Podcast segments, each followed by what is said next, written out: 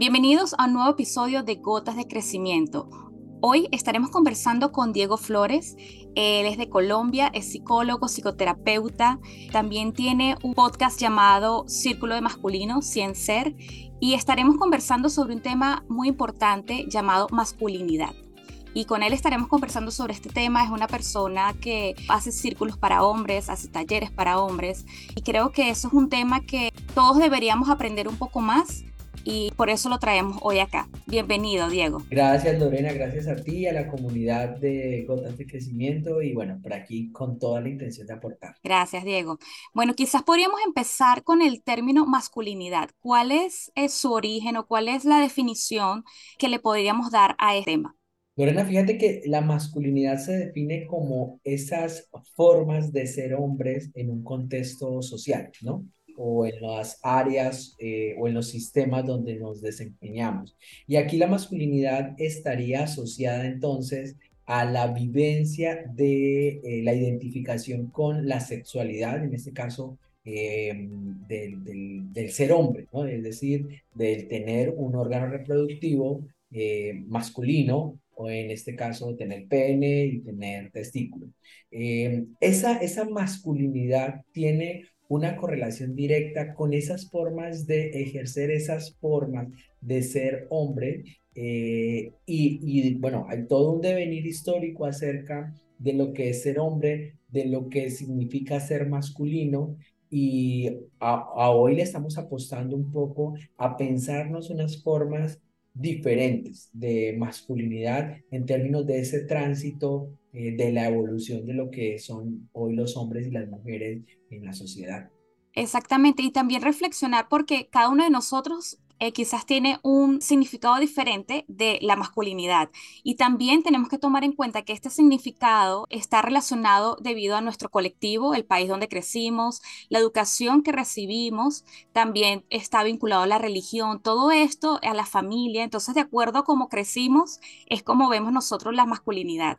Entonces, por supuesto, cada uno de nosotros es diferente, ha vivido diferentes experiencias. Entonces, tenemos un significado que, que por supuesto, como tú lo has dicho, como general, pero cada uno de nosotros por dentro tiene ese significado propio. Me gustaría también conversar sobre la energía masculina y la, energía femenina. Muchos de nosotros, a pesar que, por ejemplo, en mi caso soy mujer, también la energía masculina está en mí. Entonces tú también, que eres hombre, también tienes la energía femenina. ¿Cómo nosotros podemos como entender esto un poco más y cómo influye en nuestro día a día, en nuestras relaciones? Mira, es bien interesante porque mm, si, nos, si lo viéramos desde una perspectiva biológica, tanto hombres y mujeres tenemos un componente de cromosomas de papá y de mamá, ¿cierto? Lo cual determina que haya una carga cromosómica de XY, ¿cierto? Independientemente de que las mujeres sean XX, pero en su DNA tienen eh, también impresa esa información genética que su, que su padre aporta para, para esta configuración. Y si lo miramos desde una perspectiva psicológica, eh, Jung nos planteaba con sus, los, arquetipos, esas instancias de arquetipo de la configuración de la psiquis del hombre y de la psiquis de la mujer. De alguna forma, él planteaba que los hombres tenemos en nuestra instancia psíquica una figura arquetípica que es la denominaba el ánima y es como esa representación de lo femenino en su psiquismo. Y para las mujeres eh, él lo denominaba como el animus. Ahora, eh, si lo miramos biológicamente, psicológicamente, nosotros de alguna forma somos una integralidad, pero es importante que podamos conectarnos eh, con, esa, con esa energía, seamos hombres o mujeres, con esa energía masculina o femenina, sobre todo porque nos ayuda a comprender lo, lo que somos pero también lo que podemos llegar a hacer cuando reconocemos esa, esa fuerza. Eh, lo que trabajamos en los círculos de, de, hombres es precisamente eso en lo que ustedes nos llevan mucho tiempo, esto de juntarse, de escucharse, de reconocerse, que es algo a lo que a los hombres se nos ha dejado un poco relegados por las funciones o los roles sociales o familiares que nos asignan. Eh, desde hace algún tiempo, un par de décadas, eh, hay algunos hombres pioneros que se han ido preguntando qué es esto de la masculinidad, cómo es vivir la masculinidad más allá de proveer, de ser un amante, de ser una figura de protección y concebirla como una energía eh, interna que te permite relacionarte en el afuera de una perspectiva diferente. Y esto suena quizás un poco holístico, eh, sin embargo es, es poder conectar esa biología, ese dinamismo de nuestro psiquismo ahora en, en, en pro de hacia dónde queremos llevar, llevar nuestra energía. Me preguntabas por la energía y es bien interesante que en, hay algunos autores que plantean que la emocionalidad y la energía de la mujer es diferente a la emocionalidad y la energía del hombre.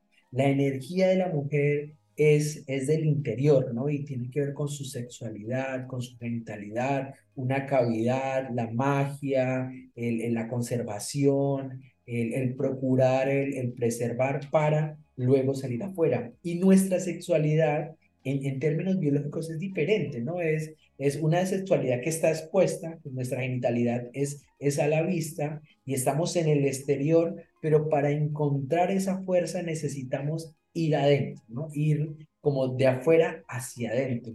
Eh, es, es, es distinto a la mujer. La mujer necesita de encontrarse adentro para salir a la, a la afuera. Y en los hombres, lo que hemos hecho socialmente, históricamente, es estar afuera, en la casa, en la conquista, en el relacionarme con los otros, pero para encontrar mi fuerza necesito ir hacia adentro. Es, es bien interesante cómo, cómo funcionan estas, estas dos dinámicas de la energía de lo que es ser hombre y de lo que es ser mujer. Sí, muy interesante. Y también, este, Diego, como hay mujeres y como hay hombres que quizás tenemos, no es un 50 y 50 esta energía, muchas veces podemos ser mujeres y podemos tener una masculinidad o una energía masculina más alta que la femenina. Entonces, cuando, por ejemplo, no sé, estamos e, en casa y queremos siempre arreglar todo y no dejamos que el hombre lo haga o tantas cosas, ¿no? Entonces, qué interesante ver esto y también puede ser que hay hombres que tienen, a pesar de ser hombres, la masculinidad más más baja o la, esa energía y tiene más energía masculina, este, femenina, perdón. Entonces, qué, qué interesante cómo esta dinámica funciona en nuestra sociedad y yo creo que lo importante aquí es como darnos cuenta de esto y quizás luego de, entenderlo un poco es decir, ok, ¿qué podemos hacer cuando entendemos que quizás, por ejemplo, yo como mujer debería este, trabajar más mi feminidad? Porque eh, es lo que me hace falta. Mira, Lore, es bien interesante el, el tema de, de lo que planteamos desde la escuela y es cómo esos vínculos primarios, eso que aprendimos a temprana edad, va a determinar gran parte de lo que seremos eh, en, una, en una adolescencia y en una adultez. Y cuando vemos, eh, bueno, mi experiencia del trabajo con los hombres es estos hombres que tienen una más, eh, más alta energía femenina, por lo general están asociados con unas figuras muy fuertes o unas figuras muy representativas de la madre o de lo femenino en su crianza. Ojo, que esto no tiene nada que ver con orientación sexual, ¿cierto? Estamos hablando de energía y estamos hablando de, nuestra identidad. Y si, y si hacemos, digamos, el símil con las mujeres, eh, encontraremos que en esos primeros años hay una fuerte relación de esta chiquita con esta figura masculina lo que, lo que buscamos hacer, bueno, desde la escuela, la propuesta propia también del círculo, es poder acompañar a estos hombres y mujeres para que se encuentren con otros pares, porque es precisamente alrededor de ese círculo, de esa palabra que escuchas, y nosotros decimos en el círculo del masculino, eh, para que te escuches en la voz de otros hombres y es, es cómo me escucho, cómo me veo en el otro y cómo eso me ayuda a encontrar también mi propia definición de lo que es ser hombre. Debido a tu experiencia, Diego, yo quiero que nos cuentes un poco sobre cómo es esa experiencia trabajando con hombres, esa experiencia de trabajar en tus círculos de, de masculino, cómo funciona y cómo crees que eso está impactando ese trabajo en grupo al colectivo, a la sociedad. Mira, yo creo que para mí uno de los regalos que puedo Mm, ofrendar, pero sobre todo agradecer a, la, a, mi vida reciente, ha sido el haber logrado conectarme con mi masculinidad, pero fue a través de encontrarme con otros hombres. Es decir, fue a través de decir, yo, yo necesito estar con otros hombres, bueno, mi orientación sexual es diversa, yo necesito estar con otros hombres en un contexto diferente al que quizás socialmente podría estar con compañeros de trabajo o que, bueno, no sé, en términos románticos podría estar con, con estos hombres. Eh, y ese encontrarnos y ese facilitar un espacio de conversación fue ayudándome a entender que de alguna forma nuestros dolores, nuestros sentires, nuestros pensar eh, se hilaban de alguna forma por eso que habíamos aprendido. Y el conversar, el traer los, los espacios de escucha alrededor de un libro, alrededor de la conversación, fue generando que los hombres fueran eh, desconstruyendo eso que habían aprendido y se pensaran unas formas diferentes de ser, ¿no? Eh, yo creo que impactamos en la medida en que los hombres desconfiguran, eh, cambian eso que les han dicho que significa ser hombres y, logran de alguna forma ser un poco más auténticos, ¿no? Como poder ser más ellos en su esencia. Eh, los círculos funcionan, bueno, una vez al mes y casi que ellos son como los que, bueno, ¿cuándo nos vamos a ver? ¿no?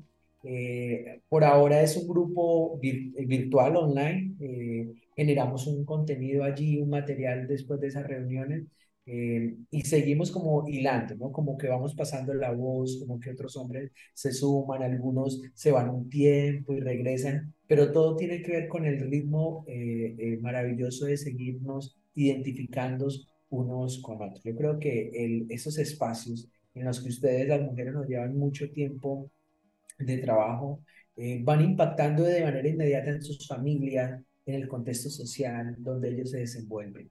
Eh, y creo que es una maravillosa labor que hacen ellos y bueno, que hacemos todos. Claro, y yo creo que ellos mismos también estarán construyendo su propia definición de masculinidad porque han traído pues esta imagen que es del hombre fuerte con un ego grandísimo, de decir yo lo puedo todo, yo soy lo máximo porque es parte de la máscara que tenemos o que tiene, sí que tenemos todo, eh, pero bueno, en, este caso estamos hablando de los hombres y me imagino es como encontrar eso, una nueva definición y decir, ¿sabes qué masculinidad es? Claro, mira, y, lo, lo interesante es sobre todo el que, el que puedan tener un espacio en el que hablen de, es, eh, de situaciones, de experiencias, de vivencias que no podrían hacerlo en otro contexto.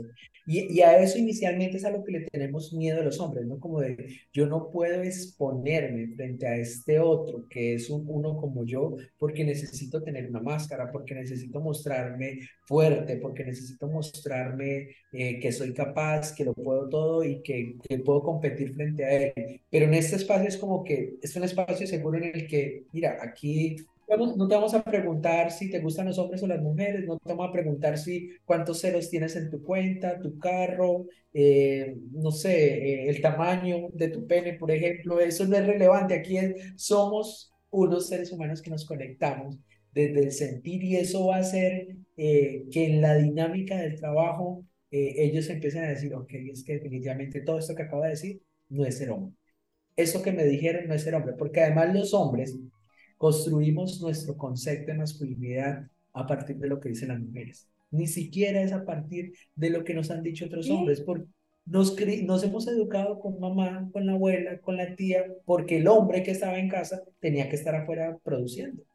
Entonces, es un concepto de, de masculinidad muy feminizado. Alguna vez tuve la experiencia de facilitar un taller bueno, de mis primeras experiencias de facilitar un taller. Y fíjate que cuando hicimos la convocatoria de taller de masculinidad, se escribieron, no sabía quiénes iban a llegar, porque era online, se escribieron dos hombres y llegaron al taller como 24 mujeres. yo tenía planteado de masculinidad es como que tengo que ajustar eso. Dentro de las cosas que había, eh, había eh, planeado metodológicamente era colocar unas imágenes arquetípicas para preguntarles a los hombres con cuál se identificaban. Entonces, el rey, el guerrero, el mago, el amante. Eh, claro, no les podía preguntar eso a las mujeres porque tenía imágenes masculinas. Entonces les cambié la pregunta y les decía, ¿con cuál imagen a ustedes les gustaría identificar a sus hombres? Adivinen cuál utilizar. Ellas se identificaron con un hombre que tenía una rosa en la boca y, ay, es que los hombres deberían ser más amorosos y más dóciles y a los hombres era como, ¿no? Con el guerrero, con el rey, Y es esa la imagen que tiene una mujer de la masculinidad. Y, cuando se lo preguntas al hombre es, necesito construir una imagen diferente a la que mamá dijo de tienes que ser el niño, de la, el, el, hombrecito de la casa, el que cuida a mamá, el que se comporta bien como un caballerito. Y bueno, eso es otra cosa. Wow, qué increíble. Y también entender, mira cómo en este ejercicio las mujeres buscan esto, ¿no? El, este príncipe. Entonces los hombres, me imagino, cuando están pues buscando una mujer, entonces yo dicen que me tengo que poner la máscara de príncipe porque eso es lo que atrae y les gusta a ellas para poder, este, sabes, estar con ellas y luego me imagino en algún momento ellos dicen, sabes que no puedo seguir con esta máscara, este soy yo. De, de manera inconsciente, la mujer lo que quiere es un guerrero y lo que quiere es un hombre que vaya por todo en la vida. Pero eh, conscientemente necesita ponerle la imagen del príncipe azul, del hombre dulce, pero por eso es que cuando afuera luego ven que, que su hombre ya se ha feminizado tanto y estructurado tanto en el estar en lo que ella quiere, miran hacia afuera, porque hay, hay un otro que te muestra lo que inconscientemente quisieras tener. Esas experiencias fuertes, ese hombre que está, bueno, eh, no sé, mostrando lo que, lo que ella en realidad desea. Diego, qué increíble. ¿Qué le dirías a estos hombres que nos están escuchando? Y a estas mujeres, bueno, ya tenemos como, ya, hemos hablado de los dos puntos, pero quizás como ya para cerrar, ¿qué mensaje te gustaría decirle a las mujeres y qué mensaje te gustaría decirle a los hombres? Mira, yo creo que esto de pensarnos el ser hombres y el ser mujeres sigue en construcción, además es dinámico. Esto va cambiando, no, no hay una respuesta. Creo que nosotros como terapeutas facilitamos unos espacios, pero si me preguntas qué le diría hoy a las mujeres, sobre todo a las que son madres, a las que tienen a ese hombre al lado, que lo han cargado con un montón de etiquetas y de lista de checklists que ya no estás cumpliendo, eh, yo, yo te diría o te, pediría que, bueno, que necesitas encontrar tu feminidad, tu poder interno, y tienes que, o te propondría que dejaras que ese hombre haga lo propio en términos de encárgate de ti. Y a los hombres le diría lo mismo. Necesitan encontrar su poder interior, pero no es un poder del ser más, del tener, de la cantidad, sino conectarte con eso eh, que es el ser eh, masculino con, con la energía, en sintonía con tu energía.